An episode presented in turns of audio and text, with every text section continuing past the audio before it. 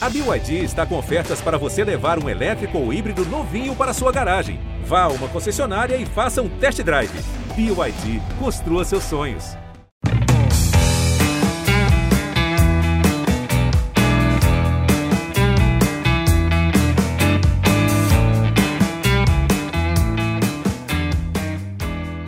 Salve, torcedores e torcedoras! Sejam muito bem-vindos a mais um podcast Cena Rede, esse de edição de número 94. Rapaz, ó, meu nome é Juscelino Filho, para você que não me conhece, muito prazer, é um prazerzaço estar aqui com vocês. Vamos conduzir hoje esse podcast e, claro, eu nunca estou sozinho, a gente nunca está sozinho, para além de vocês que estão acompanhando aí de casa, do trabalho, do trabalho, claro, sempre nas em toca ali, ouvindo no, no fonezinho de ouvido. Muito bacana, eu sei que vocês estão por aí. E eu não estou sozinho, hoje eu resolvi aprontar por aqui, porque eu quero dar uma rasteira em Thaís Jorge. Thaís Jorge só vai entrar um pouco mais tarde, a gravação vai ser feita com a gente. E eu, Thaís Jorge, forte abraço, viu? Não precisa voltar nos próximos, não. A gente pode deixar que a gente se vira por aqui. Tô brincando, minha querida, um cheiro. Hoje a gente tá aqui com Denise Santiago e Tom Alexandrino, a Gata Show e o rapaz uh! dos comentários mais elegantes do Rádio Cearense. Por favor, sejam muito bem-vindos e apresentem-se, deem um bom dia, uma boa tarde, uma boa noite. Fala, Denise. Um show, Juscelino, um cheiro para você, para toda a torcida que está nos acompanhando agora nesse podcast. Que prazer, hein, estar aqui mais uma vez batendo um papo com vocês. Thaisinha, volte logo, viu? Senão o Jus pode ah, puxar seu tapete. Você sabe. Não rasteira, não. Fala baixo.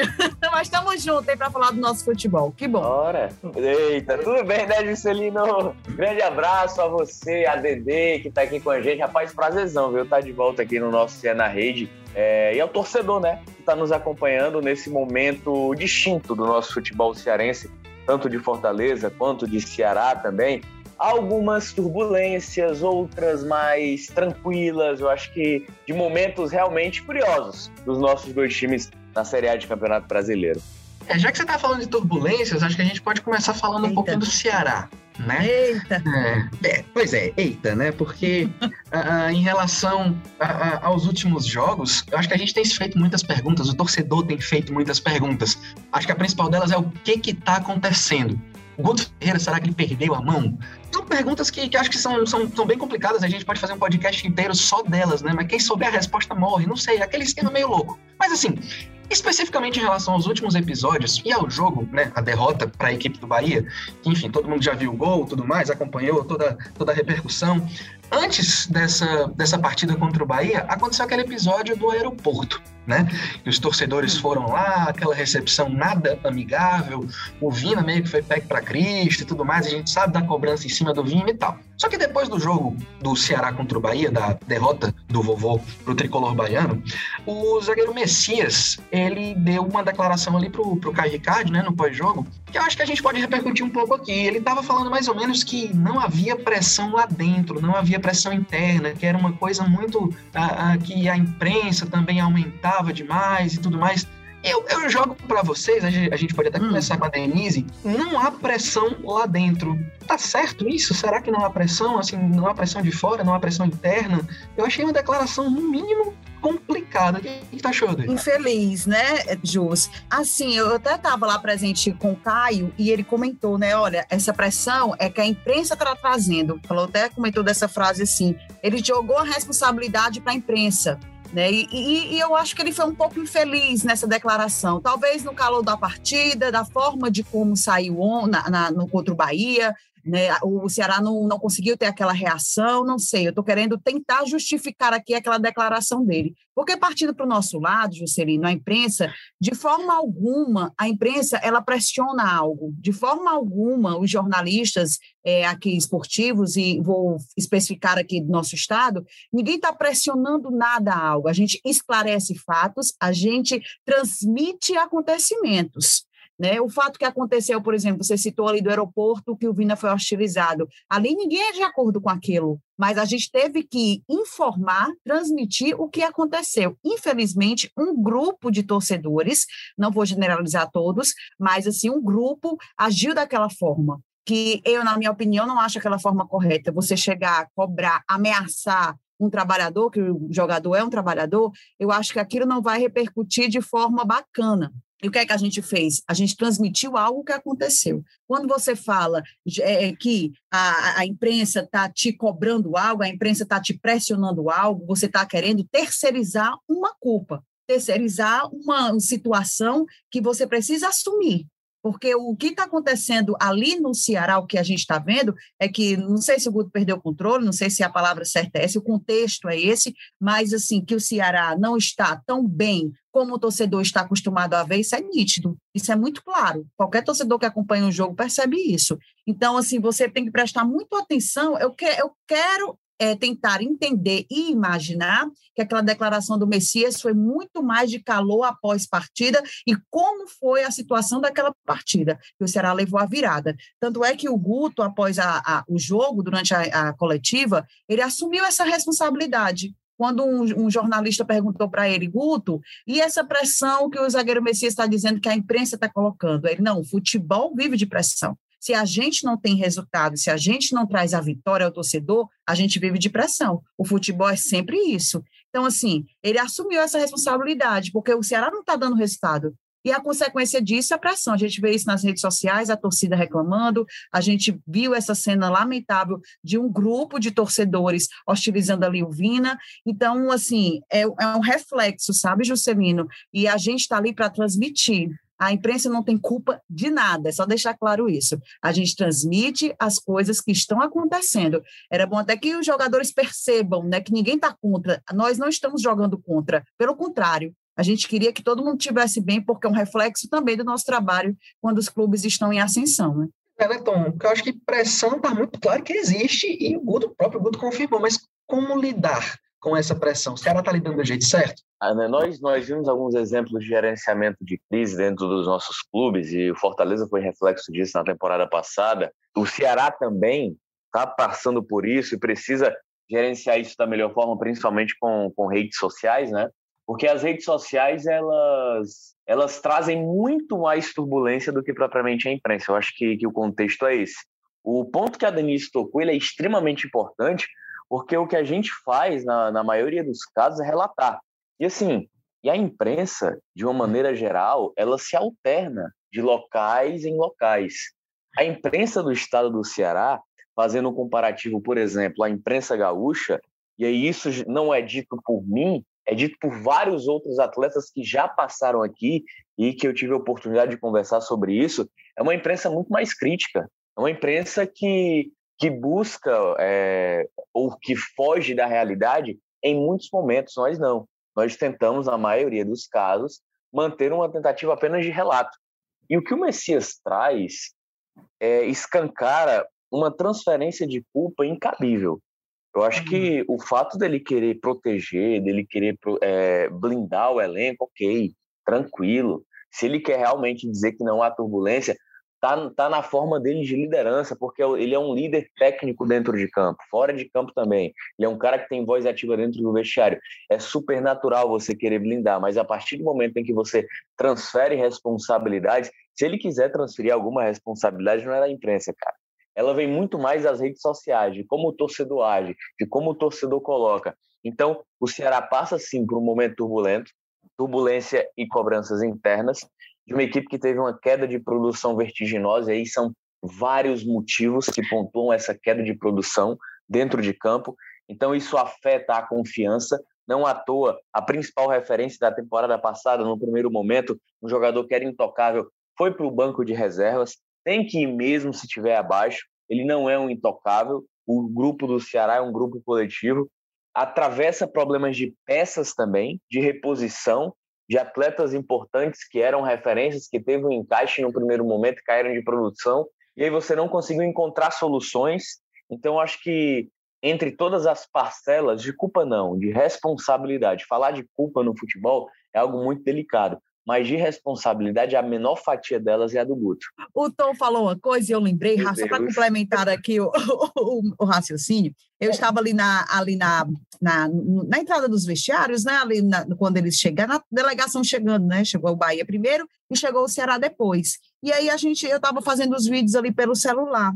E eu, eu gosto muito de observar é, o jeito como os, os, atletas chegam. Eu não sei se isso tem a ver, mas não sei, eu, eu, eu, percebo a questão do psicológico, a forma como eles chegam, se chegam felizes, a questão do olhar, a questão de. É o um mínimo, sabe? É uma coisa assim mínima mesmo. E o Vina, quando desceu daquele ônibus, gente, ele não levantou a cabeça. Eu não sei se o, o, Tom comentou aí do Vina, né, que era o cara, foi o cara dos destaques do ano passado e que esse ano não está rendendo tanto, foi para tá indo para banco. Eu não sei se aquilo foi uma forma que não me chamou a atenção. A forma de como ele desceu ali do ônibus, cabisbaixo, cabeça baixa, em nenhum momento ele só levantou a cabeça para poder pegar a malinha dele e foi caminhando de cabeça baixa. Eu acho que isso é um reflexo, né, desse peso psicológico e, e isso me chamou muito a atenção, a forma de como ele chegou ali para o vestiário. Pode ser uma besteira, mas é um detalhezinho que eu acho que reflete muito. Sim, sim, esses detalhes de bastidores, acho que o próprio torcedor deve querer saber, inclusive, né? E, enfim, mas essa questão de Vina no banco, já é o segundo jogo, o Jorginho dando assistência para o gol do Saulo ali no início da partida. Vocês acham que é a tônica que tem que se manter? Não dá para colocar de repente os dois dando uma função mais, sei lá, mais de volância para o Jorginho, liberando o Vina mais na frente? O que é que tu acha, Tom, em relação ao esquema tático? Assim, porque quando a gente, principalmente vendo as substituições do Guto na, na partida, não sei se sei lá, faltam opções táticas para o Ceará, já falando mais estritamente assim do, do, das quatro linhas, do case. O que, que tu acha? Torcedor, eu vejo muitas declarações muitas situações que é, acabam se tornando moda, são as palavras da moda, né? A palavra da moda utilizada no Fortaleza é intensidade. A palavra da moda que se utiliza no Ceará é: ah, o Guto está precisando de variação tática. Tudo bem, tá, mas o que é que isso significa na prática? Eu, eu vejo muito isso que as pessoas falam muito sobre determinadas modas, mas elas não sabem explicar em como aplicar aquilo ali. Primeiro, primeira coisa, para o Guto ter uma variação tática, ele precisa ter peças à disposição que, que consigam trazer essa variação. Ele está conseguindo ter agora. Segundo ponto, precisa de tempo para treinar. Variação tática não é como trocar de roupa. Você precisa de tempo, você precisa testar.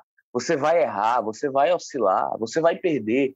Só que o momento que o Ceará está vivendo requer que esse processo seja acelerado. Por exemplo, o jogo de ontem contra o Bahia, o Ceará ele já teve essa variação tática. Variação tática o que é? O Jorginho no lugar do Vina. Ah, mas são jogadores da mesma posição. Ok, mas são atletas que exercem funções diferentes. O gol do Salo Mineiro é exemplo disso. O Jorginho muito mais postado como um terceiro volante de transições rápidas e de uma qualidade de passe a longa distância maior, coisa que o Vina não tem. O Vina ele se comporta muito mais como segundo atacante. Ele até inicia os jogos quando começa como titular, fazendo aquela função do terceiro volante, trazendo a bola, levando para o ataque.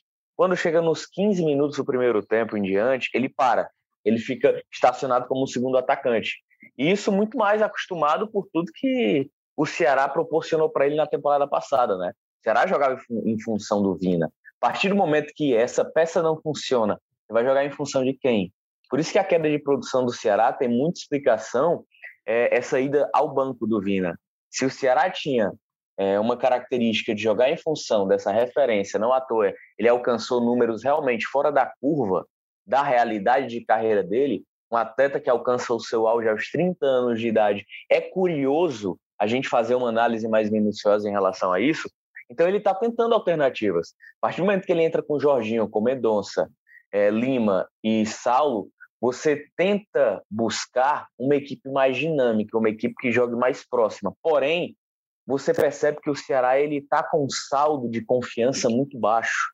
O pé fica mais preso. Se você tenta fazer um passe para acelerar o jogo, para acelerar as jogadas, você prende as jogadas. E o Ceará, em vários momentos do primeiro tempo, poderia ter acelerado quando retrocedia a jogada. Então, tem a questão da confiança. E aí, quando você busca variações, alternativas, você precisa de tempo para que esse encaixe aconteça. O Ceará até teve esse encaixe ontem, até levar o primeiro gol. Depois que levou o primeiro gol, o Ceará sentiu dificuldade, o Ceará se abriu. E lembrou muito o jogo da Copa do Nordeste. O Ceará estava bem, estava dominando, teve uma chance muito clara com o Vina, levou o primeiro gol, menino, negócio desandou. E aí veio o segundo, e aí o Ceará sente dificuldades, e aí o adversário se fecha. E quando o adversário se fecha com placar a favor, a gente vai de encontro àquela grande dificuldade que o Ceará tem desde a temporada passada. É uma equipe que sente dificuldades em furar o bloqueio adversário, em quebrar a defesa adversária. E aí o Bahia, com resultado favorável, diante de um adversário extremamente desconfiado, um adversário extremamente abatido. Aí o Ceará não conseguiu penetrar com nenhuma alteração que o Guto tentou para a partida no sistema defensivo do Bahia. É, até no segundo tempo, acho que dá para contar nos dedos bem fácil quantas finalizações o Ceará teve, né? Se eu não me engano, foi só uma. Inclusive, diz, Denise. Eu, e essa questão da variação tática, ai que o torcedor, é, é, é ai que será, Guto precisa variar. Mas o Guto, é, é, Tom, até pode me, concorda, me corrigir, já está variando essa, essa, essa equipe já faz um tempo. Além da questão tática dos atletas, é questão física, na verdade, perdão, a questão física dos atletas, a questão dos atletas que estão entregues ao departamento médico do clube. Então, essas ausências já estão fazendo com que o Guto forme uma equipe, não uma equipe diferente taticamente, mas equipe com outras peças, né? A questão, o ataque ontem, Kleber fora, Felipe Viseu, a gente não sabe como é que está a situação dele, estava com sintomas gripais, mas provavelmente não vai ficar no Ceará. Então, aí já vai mudar esse setor ofensivo e o Guto vai ter que adaptar da melhor forma. A questão do Jorginho e Vina, eu acho que tem que aproveitar, o, o, o, o Juscelino, é, quem está no melhor momento. O Vina, infelizmente, não está no melhor momento. Na partida contra o Bahia, na primeira oportunidade que ele teve com a bola, ele perdeu coisa que ele não perdia. Né? Então, assim, perdeu uma chance de gol. Então, eu acho que tem que aproveitar quem é que está no melhor momento. Se o Jorginho está no melhor momento, daquela variação ali, tem Jorginho, Lima, Mendonça, Saulo, se o, na cabeça do Guto essa formação desse setor ofensivo está bem melhor, também com o Fernando Sobral, na minha opinião, Fernando Sobral e, e Bruno Pacheco são os destaques daquela equipe, eu acho que tem que aproveitar quem é que está no melhor e o Guto vai variar da melhor forma possível. O Ceará ele precisa, nessa partida contra o Bahia, foi muito claro que o Ceará ele precisa voltar a ter um poder de reação, coisa que o Ceará não está tendo. Ceará levou aquele gol, teve esse lance do, do, do, do, puxão, né, do Gabriel Dias, e foi pênalti, não foi. Teve outro lance no início da partida do Saulo, que entre o Saulo e o Luiz Otávio, do Bahia, que o Saulo pediu um pênalti também. Então, enfim, é saber reagir. O início da partida, o Ceará estava de uma forma que a gente, pronto, agora o Ceará está voltando, aquele gol do Saulo, passo do Jorginho, para dar mais confiança, buf, levou um gol e aí desmoronou. É, é, uma situação nítida, a gente consegue perceber isso, como o Ceará não consegue reagir a uma situação dessa. E o Bahia se aproveitou da melhor forma disso, teve o primeiro gol de pênalti, e o segundo gol foi a, a resposta mais ainda dessa jogada trabalhada que resultou no gol do Gilberto. Então, eu acho que é o poder de reação a equipe tá, o Guto ainda tem a equipe nas mãos, eu, eu, percebo. Agora o problema é mudar a forma. Eu não sei se é o psicológico, aquele peso das eliminações, se ainda estão pegando. A gente não sabe o dia a dia dos atletas, a gente não sabe o que é está acontecendo lá dentro, mas que tem alguma coisa que precisa ser mudada, precisa. E o Guto está mudando as peças, a gente está vendo que as peças estão sendo mudadas, principalmente por conta de contusões e por conta de Covid, por conta dessas ausências que ele está tendo. Pois é, tu falou em relação às ausências que já estão servindo até para funcionar nesse, nesse esquema de alteração de esquema tático e tal. Porque, por exemplo, no último jogo, Richard, Luiz Otávio, Kleber e Rick é, é, eram alguns dos jogadores que testaram positivo para Covid. E assim, uhum. se testou positivo para Covid agora, no meio de semana, não volta no fim. Já são desfalques certos. Acho que dá para a gente dizer que são desfalques certos contra o Inter agora, no, no fim de semana. Só que aí é, tem outra pergunta que eu acho que o torcedor está querendo fazer muito. É, porque assim, o termômetro do torcedor para a gente é rede social, né? Uhum. É, a galera que grava os vídeos para o YouTube, o pessoal que comenta com hashtag em rede social e tudo mais.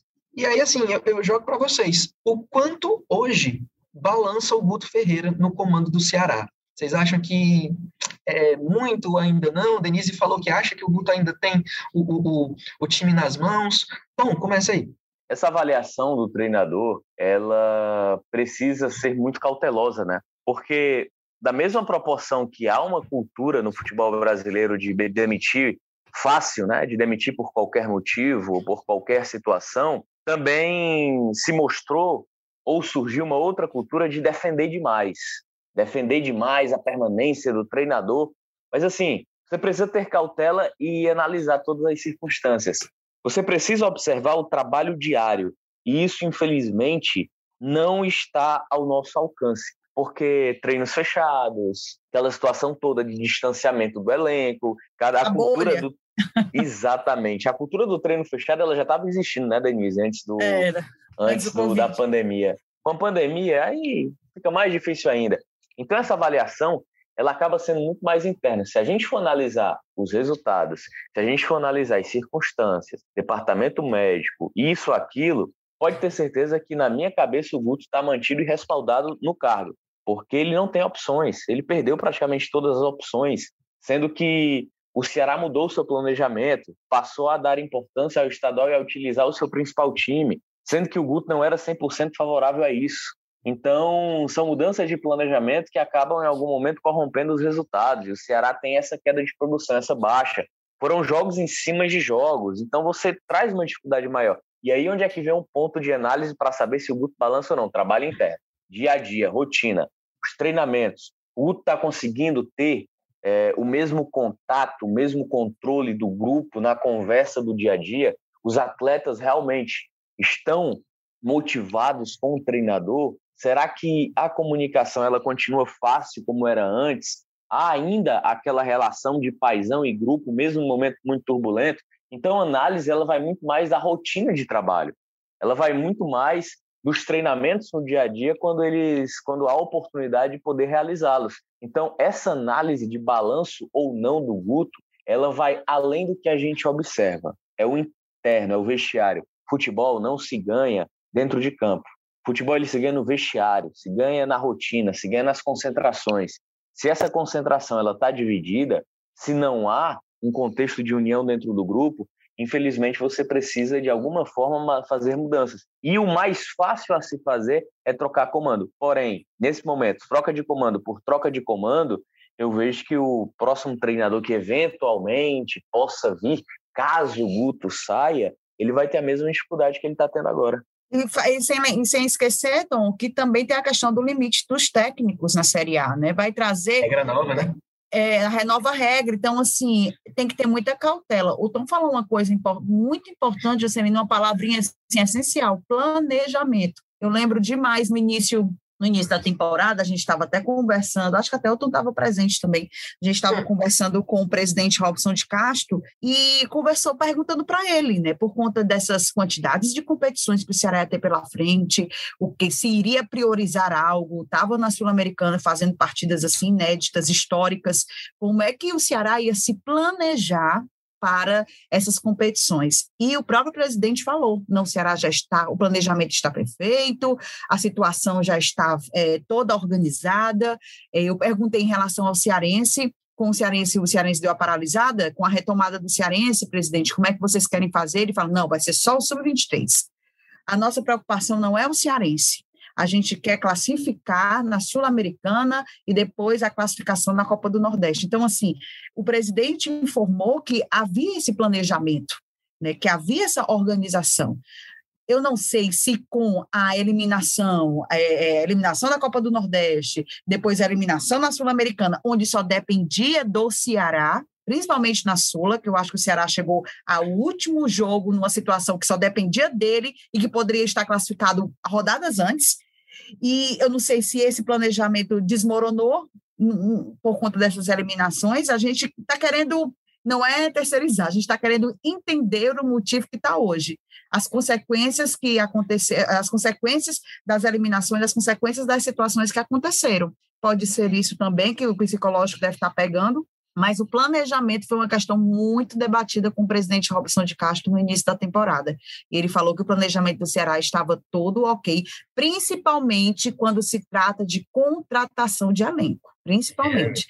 E, É e quando a gente falava de lateral, eu lembro demais, o, tá, o, o, vocês não vão contratar, presidente? Não, o nosso elenco já está todo pronto. E quando se comentou sobre lateral direita, eu não estou desmerecendo jogador nenhum, não é isso, mas sim pela continuidade, pelo, pelo que a Série A ela, ela exige, quando se questionou com ele, presidente, mas tem a questão, a lateral direita traz preocupação? Não, nós temos é, atletas suficientes para essa posição e não vamos contratar.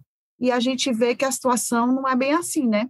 É complicado, é complicado mesmo. É, Ainda mais se a gente só... levar por base o, o, jogo do Gabriel Dias ontem, né? Porque, enfim, foi sofrido. Exatamente. Só, só um detalhe rapidinho, é, Juscelino. Detalhe aí, que a gente ainda tem o Fortaleza para falar. Fala mesmo. o, rapidinho. É, em relação ao que a Denise falou sobre o planejamento, muito se questionou, né? A saída do Eduardo, a efetivação do Buiu ali como um cara, como esse reserva imediato ao Gabriel Dias, né? É, isso é uma análise de comissão técnica, tá? Não é só de diretoria. Se a diretoria uhum. disse que não vai contratar, é porque tem o aval da comissão técnica de que os dois eles são muito bem utilizados. Aí tem outra situação também. Muito se elogiou o Gabriel Dias na contratação dele. Eu fiz uma ponderação porque é um atleta de características diferentes do Samuel Xavier. E aí você precisa observar as reposições. Thiago Panhussá saiu. Quem é que veio?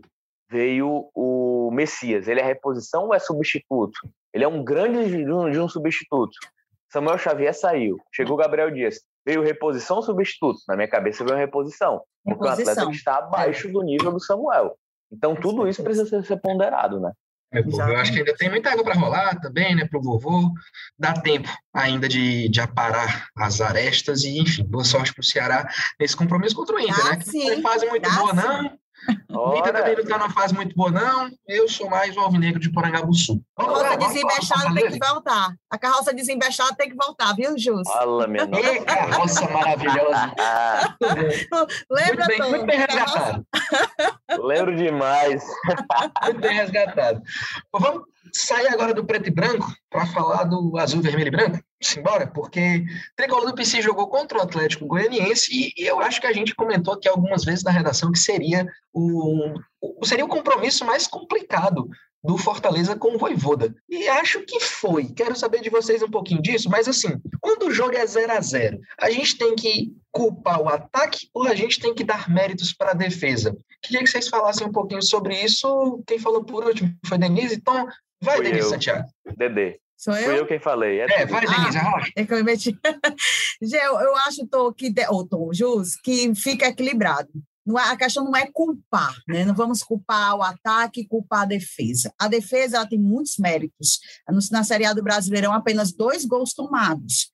Né? O ataque do Voivoda, se a gente for contar pelo tempo, não estou falando dos adversários, eu estou falando pelo tempo que ele teve, a quantidade de gols que ele já representa, já chama atenção, chama muito. Apesar que não foi só o setor ofensivo que marcou, mas chama atenção, chama. Em menos de um mês, mais de 20 gols marcados, isso é de se chamar a atenção. Mas, especificamente nessa partida contra o Atlético Goianiense, que a gente comentava que ia ser uma partida mais equilibrada, por duas equipes serem semelhantes, principalmente na qualidade, é, eu percebi uma, um, um fator fundamental ali, a questão da criação como o Lucas Crispim fez falta nessa equipe e como ele vem crescendo no comando do Voivoda, como o Tinga também vem. Eu quero citar o Crispim porque é mais aquela parte da, da criação, né? aquele, aquele jogador que tem a iniciativa né, criativa, está sendo utilizado como um ala esquerdo, coisa que o Carlinhos ali, naquela função, acho que não é bem assim a função dele, essa questão do criar, né? já que o Voivoda está tirando esses laterais, está colocando mais como um ala. Então, acho que faltou um pouco mais de criação para o setor ofensivo ele agir da, forma, da melhor forma. Não é, ah, vou culpar o, o, o ataque que não marcou, eu não acho que culpar, não, essa não é a palavra que se encaixa, não, eu acho. Eu acho que é mais a questão da criação que faltou ontem. Se tivesse uma, um setor criativo que pudesse facilitar essa bola para chegar até lá na frente, eu acho que o Fortaleza, bem que teve um lance com o Tinga, né, que foi por pouco ali no início do primeiro tempo, mas eu acho que o Lucas Crispim, eu estou citando esse como jogador, como ele fez falta nesse setor criativo, e o Voivoda já está percebendo isso já percebeu isso. É importante, eu lembro quando ele falou após o jogo contra o esporte, que ele gostou de ter visto um Fortaleza ter jogado daquela com aquele um adversário dessa forma, que ele nunca tinha jogado com um adversário que ia se fechar tanto. Jogava mais com os adversários que iam mais para cima, né? Como foi com o Inter, né? E, e, ele percebeu mais isso, o Ceará também na Copa do Brasil. E ele percebeu com o esporte. Ontem eu acho que ele vai ter também uma outra reflexão principalmente quando ele fala dessa, dessa parte criativa. Eu acho que a criação ali de Fortaleza faltou ontem, e o setor defensivo sólido ali. Tinga, Tite, Benevenuto se encaixaram, e eu acho que ninguém tira mais, só se se contundirem. E aí, seu Tom Alexandre, nascendo embaixo? Rapaz, demais. E tem outras nuances da partida de ontem. Fortaleza, os adversários eles vão trazer exigências diferentes. E é justamente isso que a Denise falou. Vão trazer reflexões diferentes ao Voivoda. Atlético Mineiro e Internacional são adversários da mesma prateleira, né? Da mesma forma de atuar, da mesma exigência. Então você consegue encaixar um modelo de estratégia para aquelas duas partidas, até a, a, mesma estratégia. O que muda muitas vezes é a circulação de acordo com a característica dos adversários. Aí vem a questão do esporte, que é um adversário extremamente fechado. O Fortaleza teria que furar o bloqueio. E aí você enfrenta um Atlético Goianiense que é muito parecido com o Fortaleza na maneira de jogar. Saída com três zagueiros, marcação pressão. E aí o que a gente pode contabilizar também é o desgaste que o Fortaleza vem sofrendo, né? a forma como o Fortaleza joga, combinando intensidade e volume, até porque toda equipe é intensa, a diferença está no volume produzido a partir dessa intensidade que se usa dentro de campo, é, o Fortaleza ele vai sentir pelo desgaste. Fortaleza ele já sentiu isso contra o esporte. Contra o Atlético ele sentiu mais ainda. Ele foi muito, foi presa fácil para o sistema defensivo do adversário. Fortaleza tem uma característica de jogar afundando os seus volantes, com Ederson e Felipe. E aí, quando o adversário obriga a esses volantes iniciarem a saída de jogo, mata as jogadas do Fortaleza. O Vargas fica sozinho. O Romarinho, pela primeira vez, estava exercendo uma função na qual ele não está acostumado, que é um segundo atacante, mais aberto pelo lado esquerdo, ocupando a função do David. O Carlinhos, por isso, ficou muito isolado, porque o Romarinho ele estava jogando muito mais por dentro para tentar auxiliar o Matheus Vargas, só que em alguns momentos muito perdido em qual função exercer.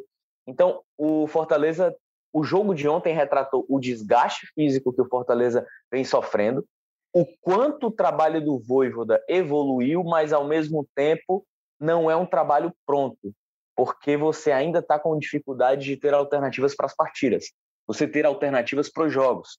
Vou dar um exemplo. Os atletas eles precisam abrir espaço. Iago Pikachu é um cara que foi eficiente até o momento, mas com a bola no pé, ele não consegue ser eficiente na criação. Quando a bola chega no uhum. pé do Iago Pikachu, com adversários mais fechados, o jogo não flui, o jogo para. Matheus Vargas foi abaixo também, já está com dois jogos, então o Matheus Vargas está bem abaixo.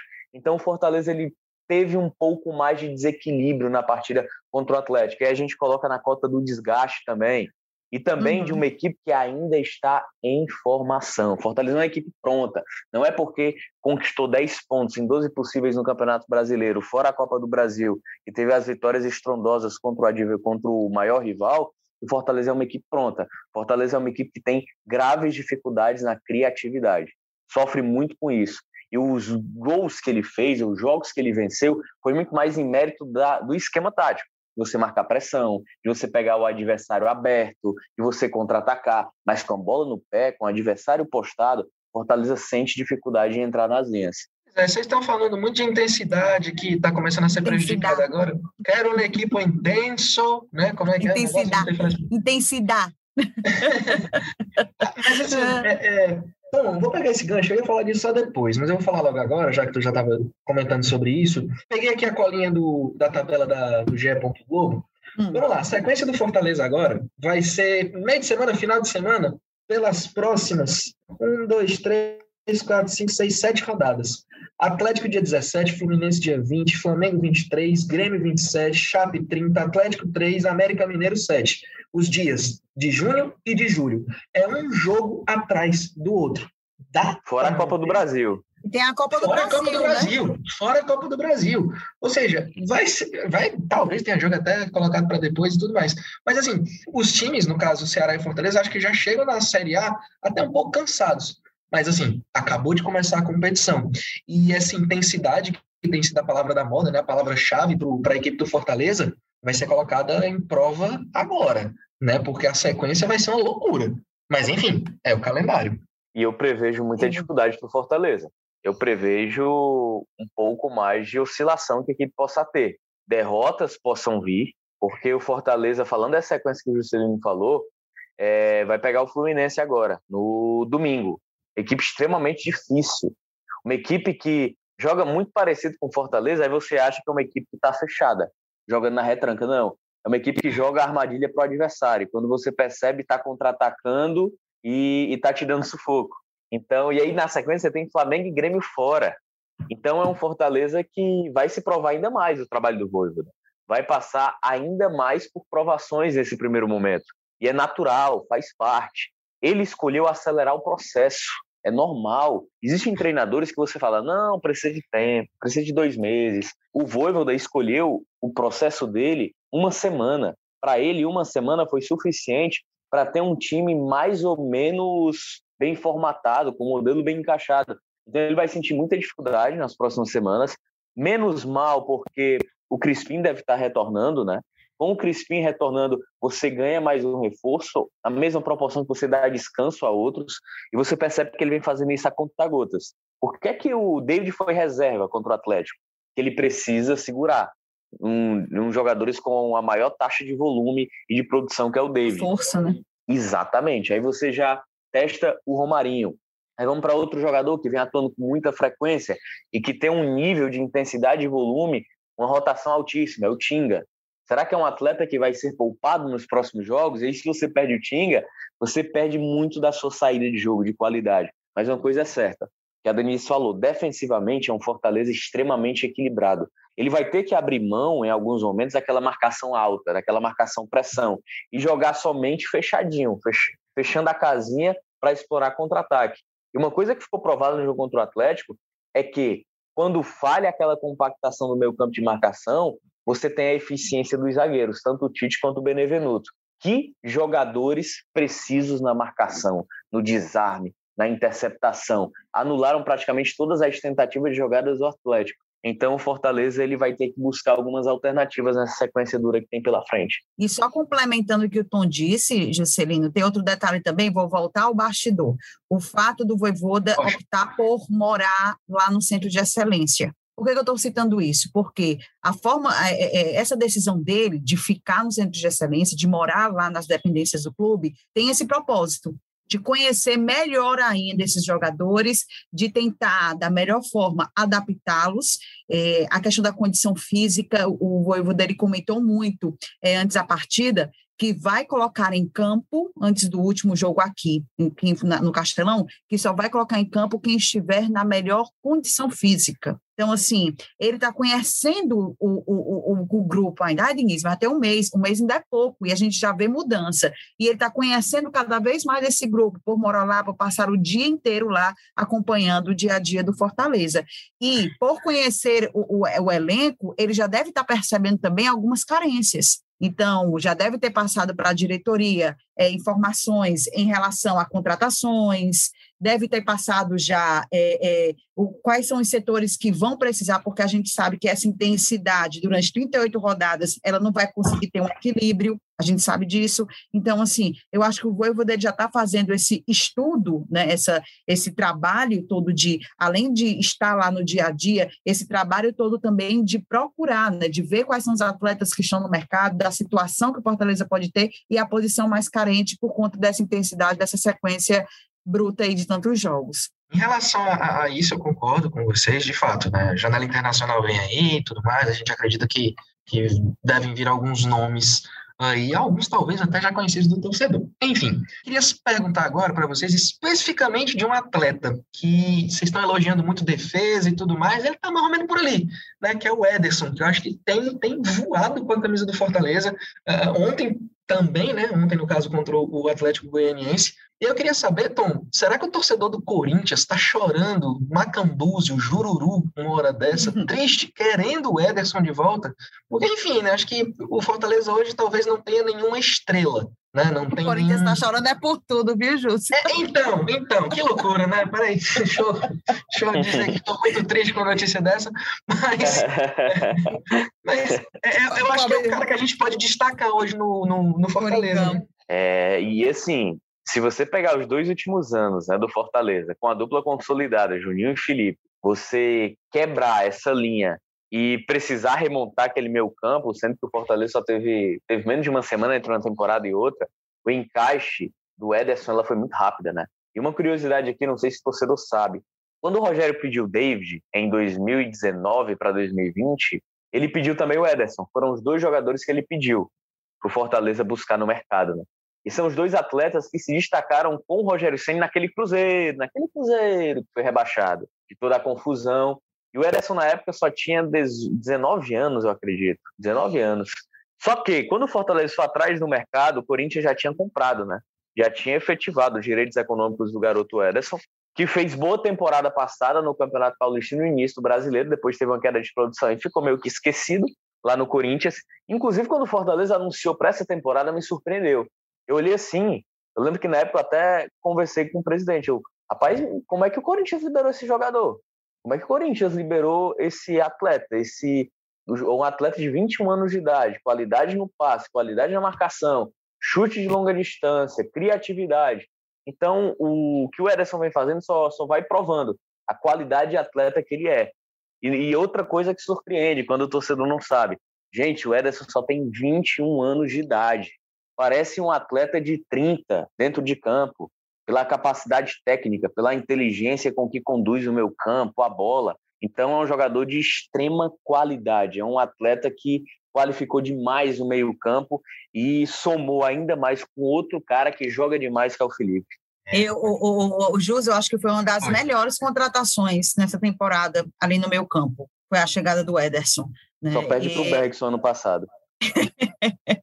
e, e o, o, Ederson, o, o volante, como ele cresceu, né? como ele assumiu essa titularidade, eu acho essa parceria aqui com o Felipe, que eu também é, é, é, é bato palmas também para o Felipe, acho que o Felipe não pode ser banco de forma alguma nesse momento do Fortaleza, e como ele se encaixou ali, gente, a impressão que a gente dá, é, o Tom lembrou bem, tinha Felipe e Juninho, né, que era aquela dupla ali consolidada, mas a gente vê hoje Ederson e Felipe, como a, a, a, impressão que a gente tem é como se eles já estivessem atuando ali já há um tempão, né, como se o entrosamento deles ali, não, já tem dois, três anos que eles já estão trabalhando juntos, como eles se encaixaram, né, isso é a forma também, a filosofia de trabalho que o técnico impõe, e, e, e ele é, é, é, um, assim, um dos destaques ali, titular mesmo absoluto, é, é, a questão do tempo, né, de minutagem, a gente já percebe isso pela quantidade de minutos que ele fica em campo, e outro detalhe também, hein, os chutes a longa distância do Ederson, né, que ele ainda tem essa característica, é o poder de finalização, dele que a gente, quando vê assim, uma bola a longa distância, do chute, é, essa bola do Eder, assim, ela vai ter um destino certo. Então, assim, é um dos destaques ali do meu campo do Fortaleza. E essa parceria com o Felipe uma parceria que deu certo. E ele fica até, acho que é o final do ano, até o final desse ano, né, por empréstimo do Corinthians. Corinthians deve estar lamentando muito a forma de o Ederson estava nem sendo tanto utilizado lá, né? Eu lembrei do Ederson e lembrei também do Gustavo, né? Que foi outro que veio de lá e cresceu aqui no Fortaleza. Então, é, foi uma ótima contratação se o Fortaleza conseguir, né? É, é, eu não sei como é que fica essa negociação em relação ao Corinthians, mas se o Fortaleza conseguir prolongar, estender o contrato dele, vai ser bem válido para o meio campo do né? Fortaleza. Né? Ou então comprar o atleta, né? porque eu não sei como é que está essa questão do aspecto de empréstimo. Né? Eu sei que ele fica até o final da temporada por empréstimo aqui no Fortaleza, mas seria de bastante valia se o Fortaleza, a diretoria do Fortaleza investisse cada vez mais nesse atleta. Um atleta de 21 anos, tem muita coisa para oferecer ainda, e, e, é um dos destaques ali no meu campo do Fortaleza. Só, é, só um detalhe, só um detalhe rapidinho, eu estava é um contrato muito caro, né? Porque a gente está em 2021. Eu acho que para o Fortaleza exercer esse poder de compra, vai ter que juntar uma graninha, porque o contrato dele, quando o Ederson assinou o contrato com o Corinthians, né, inclusive com um pedido do Thiago Nunes na época, o contrato dele é até 2025 com o Corinthians. É, e o Corinthians comprou 65% dos direitos econômicos do atleta. Então, para você comprar esse jogador, eu não sei exatamente valores, mas eles devem se aproximar os valores que o Fortaleza pagou pelo David, na casa ali dos 5 ou 8 milhões. É, é muito alto. É uma grana que eu não faço nem ideia de como é que escreve. Enfim. é uma coisa que o Alexandre não tem. É uma coisa que o Alexandre ah, não tem na Isso aí o Alexandre não vai debaixo da cama. Quem dera. Tá debaixo da cama debaixo do colchão. Legal, o papo tá massa, mas a gente tá chegando no final aqui do nosso podcast, mais uma edição do Ceará Rede Rumo, a centésima. Eu quero fazer um um, uma festa, um papoco do balacobaco aqui. Tá aí, Jorge? Providencia centenário aí do Cena Rede. E aí, gente, no ge.globo.br a gente pode acompanhar, claro, toda, todo o desenrolar da rodada dos times cearenses. A gente já tem nessa sexta-feira Ferroviário jogando contra a Condense, né, 8 horas, lá em Tom. É o Ferrão. Não vou fazer nenhum trocadilho com isso. A gente tem amanhã também, né, no vulgo sábado, Guarani de Sobral contra o Palmas, Floresta pegando o Botafogo da Paraíba.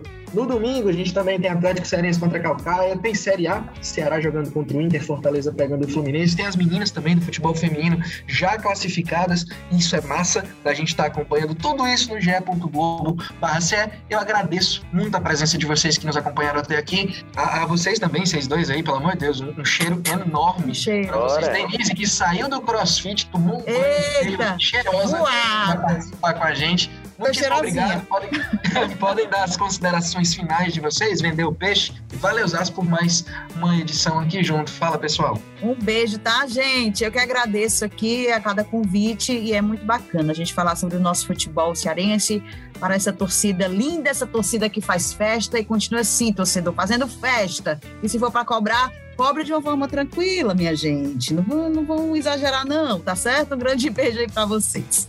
Bom demais, é sempre muito, muito bom estar aqui, muito agradável estar conversando aqui sobre o nosso futebol que vive realmente em um momento fantástico, é um sonho tudo isso que a gente está vivendo no futebol cearense. Os nossos dois clubes na Série A, tá aqui no Ceará Rede, só um detalhe, o valor de mercado do Ederson, 4 milhões de euros, tá? Então oh. eu acho muito pouco provável, muito, muito Retiro difícil. Retiro o que eu disse, então, retiro o que eu disse. É, rapaz, a compra desse complicado. É. Ô, Dedê, foi bom demais. Valeu, Juscelino. Muito obrigado. Um grande abraço ao torcedor que está nos acompanhando. Um cheiro. É isso aí, pessoal. A gente chega ao fim de mais uma edição.